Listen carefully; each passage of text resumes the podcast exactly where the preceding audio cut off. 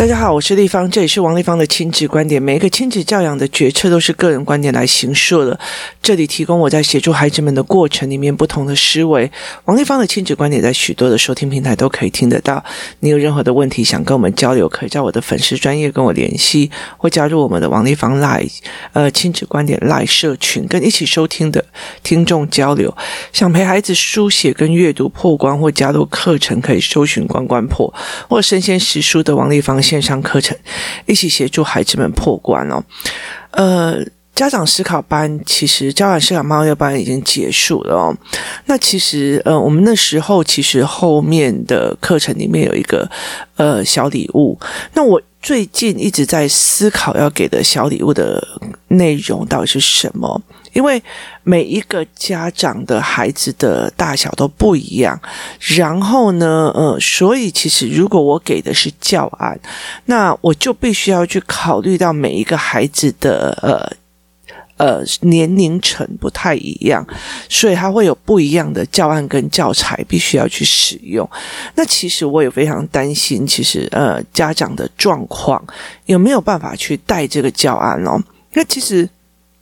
嗯，这样子讲，在我在回答很多家长的过程里面，那他们曾经跟我讲一句话：“你说的这些，就我说过，可是小孩就崩溃了哦。”我觉得小孩崩溃是一个过程哦，就是你跟他讲，然后他生气，因为他觉得呃，你怎么可以不帮他？那这件事情他崩溃其实是一样的哦。每个孩子崩溃的原因一定还是有的，例如说他觉得你就应该要帮他，可是事实上是没有的，他事实上是不一定的哦。像呃，其实我们工作室里面，昨天呃，我们一群小孩子，我就带了一群小孩子。要出去玩，那我们昨天去的地方是那个呃故宫博物院。那带着他们出去玩的过程里面哦，那因为他们在车上很吵，然后呃我们搭的那个计程车哦，其实他们就在呃往。车上吵，那那个计程车应该是可以坐到八人坐到九人坐这样子的车子哦，所以他们其实，在后面吵的时候，那只有我一个大人啊，后面塞满小孩这样子哦，就是呃三七还是八个七个小孩这样子。那其实，在这整个过程里面，我就一直跟他们讲小声一点哦，那。他们还会继续讲，因为他觉得只要有人讲，我为什么不可以讲哦？然后于是他们就开始一直碎念，一直碎念，一直碎念哦。然后甚至他们会开一些不。不太对的玩笑。那后来，其实我下车的时候，我有严重的告诉他们，有些地方是你不能开玩笑的哦。有些经过的某一些地方，我就叫你们不要开玩笑，然后你们还要继续。那这样以后我不帮你了哦。为什么？因为我觉得我跟你讲，平常的时候我不会去管你，呃，要不要说话。立方，你最喜欢你们可以告诉我很多的事情跟原因的。可是在这个时候，我。跟你们讲说，我跟你们讲说，不要讲话。其实一定有非常大的原因，在那当下或许我没有办法解释。那你们继续做，那我就没有办法再帮你们哦。所以后来其实到最后，呃，那几个小孩的，呃，就是有的晕车，有的干嘛，就有各自的状况哦。那所以我就会跟他们讲很多的呃状况的。理由来说这一件事情，可是我觉得，呃，妈妈们在问跟我回答问题说，其实，在 Podcast 里面有非常非常多，我会讲说我用什么方式去带孩子，我用什么方式去带孩子哦。那呃，很多妈妈就哦，我有用你的方法做啊，这就是我当初在出书的时候最害怕的一点哦。为什么？因为呃。台湾是一个台湾是一个标准答案的社会哦。例如说，呃，你你你今天去学校的时候，他就问你这个是对的还是错的？这个选择题哪一题才是对的？它并不是一个开放性思维的一个教养方式哦。那很多的妈妈哦。摆明了，他觉得我很开放啊，我很 open 啊。其实对我来讲，他只是一个容忍范围稍微大一点的妈妈而已哦。没有，我真心觉得他也没有真的很 open、很开放，或者是说很很有、很很很大方的妈妈。没有，他们其实只是，我老实说，很多都是假民主。那。呃，假民主他其实要的就是，其实也是就是在以尊重为前提之下去控制小孩哦。就我跟你你你你答应的，可是问题在于是那个过程他有没有真正完整的资料去做？那呃，我在思考说要给这群家长班什么样的礼物的时候，其实我第一天在上课的时候我就有在聊，因为他们每一个人都在问问题的，每一个都问问题，我会公开。回答的状况之下，我后来就会觉得说，嗯、呃、嗯，我觉得我应该要替他们办一场活动，然后就是让我们看看孩子跟妈妈的活呃在一起的状况哦，因为同一句话从不同的妈妈讲出来，它的效果就是不一样，而且其实很多的妈妈哦，例如说。我在跟你讲说，那你讲出来呀，你讲出来，我们才能够解决。你讲出来，我们才能够一起解决。跟你讲出来啊，讲出来，我们就可以一起解决。光这样子的语气跟声音，我没有把它弄得很特别，其实你就可以听得出来，哪一个是真的想要帮忙，哪一个不是想要帮忙。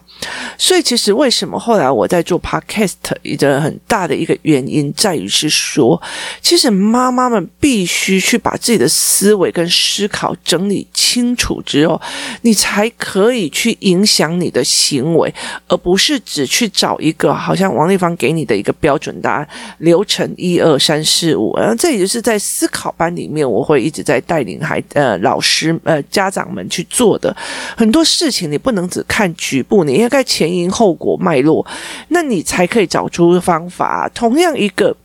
同样一个病，它有不同的感染源，也不同的基因序，所以它用出来的解决或决断的方法一定是不一样的。它没有一个完完全全一模一样的解决方法或思维模式，所以这才是一个非常重要的一个概念。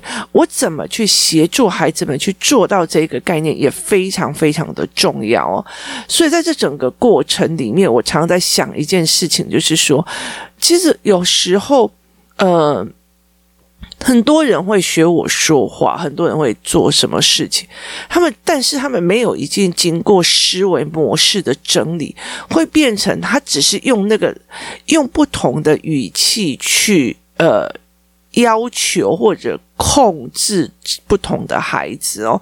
那例如说呃。我我之前有在工作室或者在 Podcast 讲说，我常常会跟小孩，像我的儿子讲说，我们要对自己有一点要求。可是当我对自己的孩，我们要对自己有要求的这个前提，我做了非常多的教案，所以我才会讲这一句话，甚至我有引导孩子去思考。可是呃，他们会觉得哦，地方可以这样讲，所以我就觉得整个在。呃，整个在所有的人里面，就是哦，我们要对自己有要求哦，然后说你要多写几次，我们要对自己有要求，所以你要多做几次。其实思考概念并不是这个样子啊。那很多人就觉得我用你的方法用了，可是我的呃效果不好，因为我的小孩不是。我告诉你，你你你说的那一句话哦，我们自我们当然要同理他。那我老实说，那一句话有一点就是。我在咬牙切齿，用一个方法去讲出来。事实上，你这么的认为吗？不一定是这么样的认为，但是孩子其实都可以听得懂，他可以听得懂你语后的真正的意思哦。所以其实呃，有些小孩就是后来我在跟很多妈妈在相处的过程里面，我其实会去知道说，A 妈妈她其实必须要协调什么，B 妈妈必须要协调什么，C 妈妈必须要协调什么。为什么？因为他们在人跟人之间，他对话的模式是不一样的。那有些妈妈，她就完全没有办法去跟人家沟通，或者是她会觉得我说的就是对的，或者是怎么样。所以有些妈妈会觉得说，呃。我没有问题啊，我只是我没有什么问题，我真完全的我的小孩是超级宇宙无敌好。可是问题在于是，呃，是没有人敢跟你讲你呃你不在乎私底下孩子的样貌，那也是另外的一种可能性哦。所以每一个妈妈他们在面对自己的孩子的时候，我常常在笑开玩笑说，有所谓自己的鬼遮眼跟自己的模考哦。就是你完全会看不到或者是思维不起来的这一个部分哦。所以其实我觉得每一个妈妈她都有自己的呃盲点在哦。那也有很多的像是职业病的盲点哦。其实说孩子的爸爸他其实就是嗯，之前他是室内设计师嘛，然后他又有做建筑，所以他在其实很过过程里面，因为你知道室内设计师跟建筑的呃工作人、建筑师工作事务所的人哦，他们进去到一个工地的时候，那个就叫做一个吹毛求疵哦，这里线没拉直，这里漆还要重用，那里怎样怎样怎样，就是。他就是挑毛病的，你知道吗？就是去挑毛病的，所以后来其实我觉得我在后期的时候，我跟他相处真的是超级宇宙无敌痛苦。为什么？因为他什么事情都一定要挑一下毛病哦。然后这个，例如说你跟他讲说小孩，例如说小孩画画，哦，你在传达什么？然后他就走过去，这是什么鬼画？哎，你这里要用什么色调啊？你这里要用什么色调？你看，然后我就觉得说，你可以闭嘴嘛。那有时候并不一定是他对哦，大部分都是他错，还自以为有理，然后再硬掰。其实他就是没有办法放下那一个，就是他其实呃站在工地或者是站在建筑的案场上面，他就是一个在指挥指点别人的那个角色与光环，他没有办法去脱离掉那个光环哦。那所以对他来讲，这个东西是呃非常非常理所当。他会不会带到家庭里面？他带到家庭里面，而且他带到教养上面去哦。那有一些的呃，例如说，我其实，在工作室，我很不喜欢别人叫我老师哦。那为什么？因为我觉得我不是老师，我一直都在学习哦。所以孩子们都会叫我立方姨啊，立方姨啊，立方姨啊。很大的一个原因在于是说，其实我只是你们生命中一个可以探讨一个聊天的一个人。而已哦，所以其实我觉得我就是个姨啊姨而已这样子。那他们常常会来跟我聊，那我常常会觉得，哦，我说你为什么不要别别人叫你老师？例如说我带他们一起出去玩，他说你是他们老师吗？不是，我是其中一个人的妈妈。他说哦好，那不是一个呃老师的概念。那为什么会这样讲？因为我觉得呃有时候当老师会。呃，好为人师，就是很喜欢去教别人怎么做。那其实我觉得很难。很难做，为什么？因为你不讲也不是，讲了也不是。你讲了，有人觉得是，嗯、我又没有先让你讲，你知道？啊，你不讲，别人就觉得说，好像哦，王丽芳明明看得懂小孩，就不跟我讲小孩的状况哦，导致小孩现在问题很状况。那其实要看你听得进去或听不进去，是不是能讲的人哦？那也是我决策的过点哦，过程哦。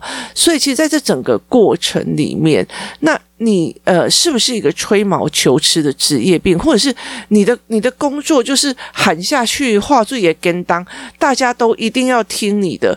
那你在家里的状况也会变成是这个样子哦，就是你会别的，你就会就就那就这样这样做，你就这样做，你就怎样做，所以对孩子来讲，他就会反击或反抗，甚至是另外一种叫做服从。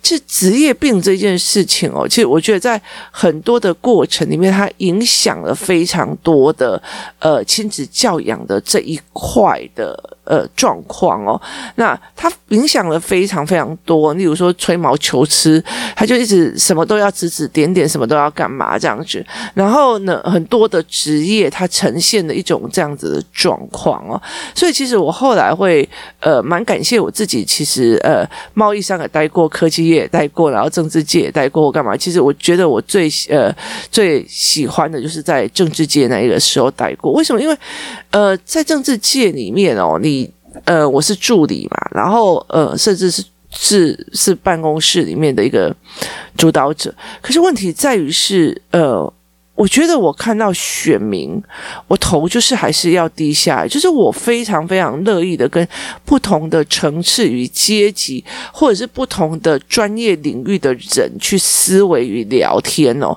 但。那你一定要姿态放得非常低，人家才愿意教你哦。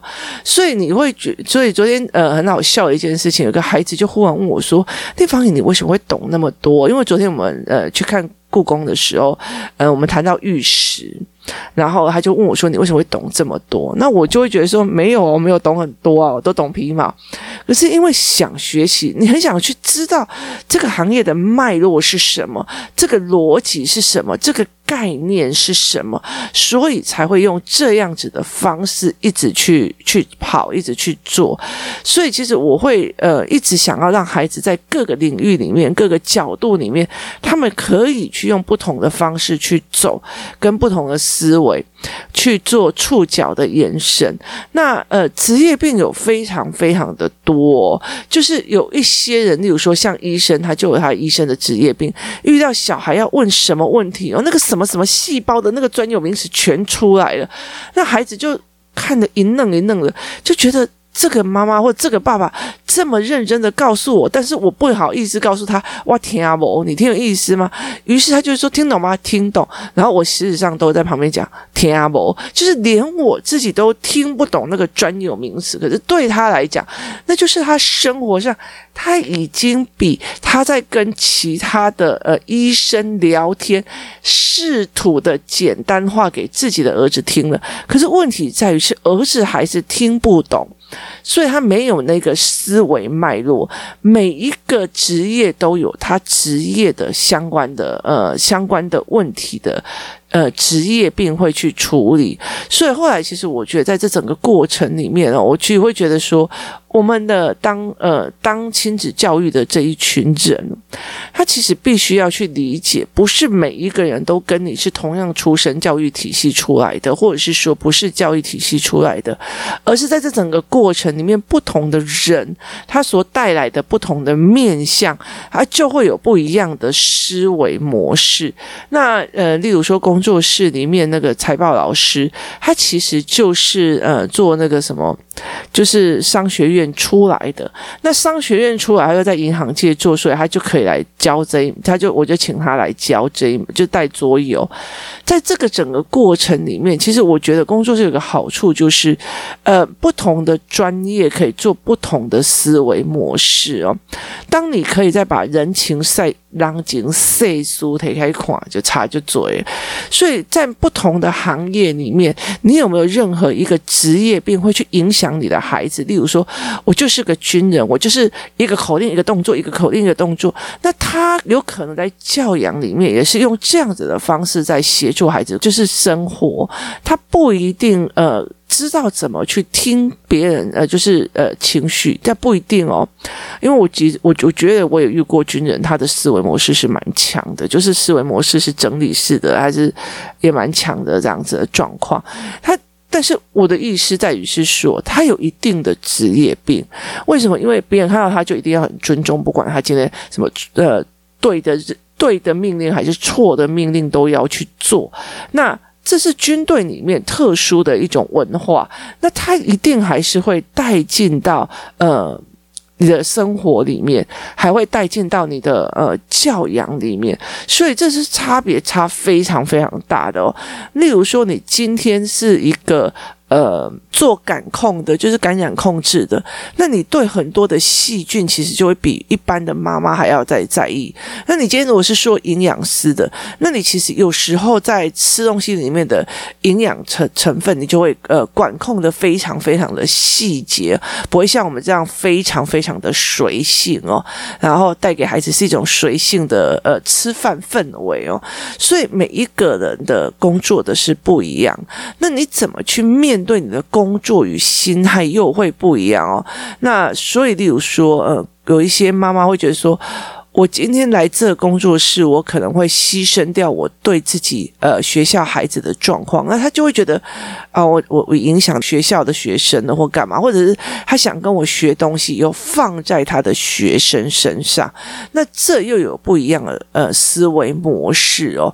每一个人其实都在他的呃人生的经历里面来用，我们都是用人生的经验在教养我们的下一代。如果今天你被曾经已已经被侵犯过了，那你的孩子就一定会觉得你是笑诶，就是我呃裙子稍微穿短一点你也受不了，然后我太晚一点回家你也会叽叽叫，我只要有三三秒钟没有接电话啊，你就会开始疯狂的乱想。那这是经验。那如果今天他是一个作为一个那种什么少年案件的呃。那个警察，他也会有他的所有的呃案件的状况去思考思维他自己的孩子，他也会有他自己的压力哦。所以每一个人都在自己的经验值里面带着自己的经验值在教养的孩子哦。那游戏团体跟工作室有一个非常大的好处，就是因为他让你接触多元的父母哦。之之前像我女儿小时候，她的身边的爸爸就有那种做厨师的啊，所以就会呃做医生的。或干嘛，就是他会有多元去看不同行业里面的教养模式。那回来我大概就会跟他讲，为什么这一个人他的爸爸会用这样的教养模式在带小孩？为什么那一个人会用那样的教养模式在带小孩？其实他都有他思维形成的一个主要架构跟原因哦。那所以呃，很多的人，例如说像有一些。例如说，像我们工班里面有像油漆的师傅啊，或干嘛，他都会直接讲啊，我都没读册啦，我都没读册，我们在边上干干啊，我都探井后裔的话，就是你的思维模式会决定你的教养模式，跟你的工作模式也会决定你的教养模式哦。就是例如说，有一个油漆师傅就跟我讲说，哎，觉得你你常常会抱你的孩子真好啊，我就说你可以抱啊，他就说，哎，我全身都是油漆。因为这样害了孩子怎么办？就是你你了解那意思吗？你的。工作会影响你要不要拥抱孩子这件事情，或者是你对工作上的自卑跟不舒服，你也会去影响到你的孩子跟你的互动。所以，其实我有时候会跟孩子从呃职业的这一块挑出来讲，因为那个爸爸是什么职业，所以他的思维脉络会怎样，所以他才会做出这样的选择模式。那因为那个妈妈之前是什么样的工作，经历过什么样的东西，所以他才会选。则这样的思维模式，像我说我不喜欢洋娃娃，我很讨厌洋娃娃的一个原因，是因为小时候我妈买了一个那个眼睛会动的那个洋娃娃，等到我玩得很开心，然后到累了，隔天早上醒来的时候，我看到没有眼睛的洋娃娃对着我，你知道吗？因为我妹就把它，她很知道，她想知道说那个眼睛为什么可以动来动去，于是她就把它挖掉了。挖掉以后呢，她很紧张，然后就要找我起来，姐姐姐姐姐姐姐姐姐。姐姐帮我修理，姐姐怎么办？然后我眼睛一打开，就看到一个被挖掉眼睛的洋娃娃。从此之后，本人就没有办法接受那么可怕，就是戴眼镜的娃娃。所以，它是一个有历程的。所以我在教养的过程里面，我的女儿真的就是被当男孩子这样子在养上来，因为她就是没有办法玩。芭比娃娃这样子的状况，所以在那个过程里面是变成这样子的思维模式。那每一个人都会有这样不同的呃状况，所以其实像我女儿就会觉得说，她有一个非常特别的妈妈，就是两个。人家在包槟榔，也要去跟人家聊天；然后人家在干嘛，也跟他聊天；然后是坐一个计程车，也跟他聊半天。然后就是呃，例如说我跑到国外去去宿务干嘛，就是还会去跟那种什么呃路边的啊，然后聊天啊，干嘛的呢？只是有时候我的英文他听不懂，他的英文我听不懂哦。然后所以我们会在那边就是做很多的那种细节，然后什么东西我都会敢闯，因为我很好奇为什么别人会这样养成，我很好奇这。这个国家为什么会做这件事情？我非常非常的好奇。当那个好奇一起来的时候，你就会想要去做。而且我的职业病就是，你知道那时候选民服务的时候，就是谁都要可以聊。那基本上我从小到大也是这样被训练的哦。以前我的阿嬷会在在那个晒谷场旁边坐的一个椅子，跟隔壁的金宝啊坐在那边聊天哦，所以我随时都可以插进他们的话，或者是随。随时有人来，或者是随时叫我去呃别的地方去。去当兵诶，改攻杀，改冲杀，我随时都可以去做这样子的一个过程哦。那职业病也是非常重要的一个点哦，因为以前的时候在说话的时候，我们尽量不得罪人，而尽量去抓出别人真的要的东西，然后去跟他谈哦。所以我们就会做这样的事情。职业病也会非常非常的影响的很多人的教养模式哦。那其实我觉得无可厚非。备哦，最重要的是你的孩子有没有办法理解你的呃思维的影响，呃成长的背后的问题点。如果你今天是一个一个口令一个动作，在你的生活里面就是这个样子，那你有没有提供你的孩子知道说，爸爸就是这种行行为模式？他真的，我就是真的就是。这样子思考的模式，而不是让人家觉得，那你要怎么因应？这才是一个非常非常重要的。你要怎么因应？很多人都会在我这边拿教案，可他没有不知道怎么因应这一件，他没有去做思维哦，跟自我的选择可能性，所以导致小孩会觉得说，我知道现象了，我也教了，可是他根本就不知道怎么因应啊。例如说，我才会跟我的小孩讲说，如果我呃生病发。我的心脏发作了，那你们要怎么因应？所以其实是要只要我的呃心脏开始痛起来的，我的小孩就会马上该装该装水的该装水，该在我的床边摆一个呃便利桌的就赶快摆便利桌装水拿药，然后拿那个呃让我可以呼吸的那种精油干嘛的没有，他们就就排排排排排全部都摆好哦。然后如果我就是呃鼻涕倒流咳嗽到不行的时候，他们也会啪啪啪啪啪把那个。东西都摆好，就是你的，你要怎么做，你要怎么面对的方式，其实你要一步骤一步骤的教过孩子哦，所以孩子才会知道，而不是你在心里想象，我你应该要怎样，你应该要怎样，你应该要，当他达不到的时候就生气了。所以其实今天再来要讲一件事情，就是在于是职业病的状况哦。那每一个孩子，每一个爸爸妈妈，其实多多少少都有他们自己领域上的。思维模式，其实我真的觉得去学校呃读任何一个学科，最重要的都是学那一个学科的思维模式哦。像在我们政治界政治系的，我们就在读政治政治的思维模式跟逻辑运向嗯推论的方式。那数学系有数学系的呃推论方式，社会学科有社会学科的推论方式，医学院有医学院的推论方式。所以我们用不同的。的养成学术养成，然后去做我们的呃所谓的。亲子教养的这个部分，它其实是呈现一种多元性的美丽哦。重点在于是，呃，不能因为说你职业的关系而导致他们没有办法理解别人的爸爸妈妈怎么这么的温柔，我的爸爸妈妈怎么那么凶，然后来一个口令一个动作哦。那其实不一定说是爸爸妈妈的起心动念不好或好的问题哦。有些温柔的也并不一定是好哦。所以要怎么去带领孩子在不同的职业人会产生不同的教养跟选择性哦，跟思维模式也是非常重要的一个点哦。那如果大概有呃差不多。